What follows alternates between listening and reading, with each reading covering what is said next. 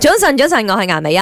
早晨，早晨，我系林德榮。係啦，今日晚我要講嘅係來自問題中心嘅呢一位打工仔咁啊，有個移民兼煩惱啦。咁啊，最近公司啊請咗一個聲稱為喺某行業打滾咗好多年嘅經驗豐富部門經理誒翻嚟啦。咁但係咧，佢用嘅方式咧就唔係好適合佢而家呢間公司。點解？因為佢將舊公司嘅嘢咧帶過嚟嘅。咁甚至乎懷疑，即係佢同埋佢啲同事呢一紮年輕人嘅諗法同埋處事方式。嗯佢亦都無視他人的意見，堅持自己嘅做法，搞到真係問題一籮籮。但冇辦法喎，呢、個人係佢上司嚟喎。啱咁啊，上應該聽佢說話啦。咁但係依家就係話，誒、佢明白年輕人要敬老， 但係你啱啱加入呢間公司，即係呢間公司年資嚟講，你都叫新人啦、點會咁㗎？ 即係你明嘛？嗯而家、即係呢個年輕嘅人就話，我喺呢度做耐過你，即係會明白呢間公司嘅 culture 多過你。點解咧嚟到你就我行我素咁樣樣咧？公司嘅立場可能心諗，我就係因為要請佢翻嚟改一改公司嘅呢一個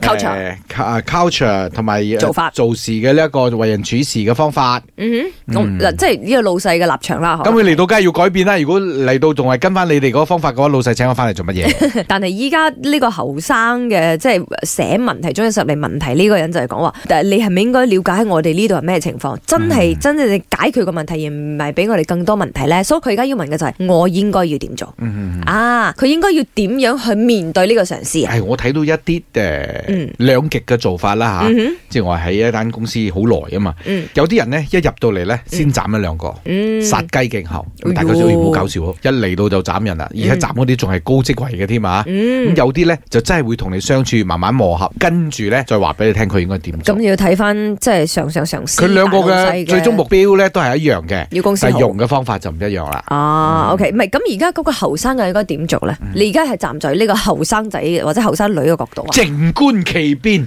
即係掂咁聽話先咁樣 樣啦。暫時現階段係有嘛？啲冇辦法噶咯如喎。果你講極端嘅話，一係去掂掂聽話梗係，OK。你咪離開咯。一係你就辭職，嗯係咪咁啊？OK，咁啊，唔知大家誒、呃有冇面對咁樣嘅一個 situation？最好就乜都聽晒佢講，乜都跟晒佢做嘅。明知會出問題，都跟住佢做，因為佢嘅 order 啊嘛。做完咗之後出咗問題咧，集低落嚟，邊個環節出錯咗，到開會嘅時候啊就當面講啦。然之後老細就會知道問題出喺邊啦，睇佢老細要點做啦。抱住一個點解佢會咁樣諗呢？佢嘅諗法係我哋值得去學習嘅嘢啦，因為我公司都係一樣 in transformation 啲咁嘅嘢，所以我係覺得每一個領袖都有我哋值得去學習嘅地方。我覺得咧，老細請多個老頂入嚟，咁係有溝通過嘅咯。嗰啲後生仔咧喺 comfort zone 太耐咗，唔願意改變咯，所以佢就覺得嗰個人嚟製造問題。其實嗰個人入嚟咧係幫你老細解決你哋嘅問題。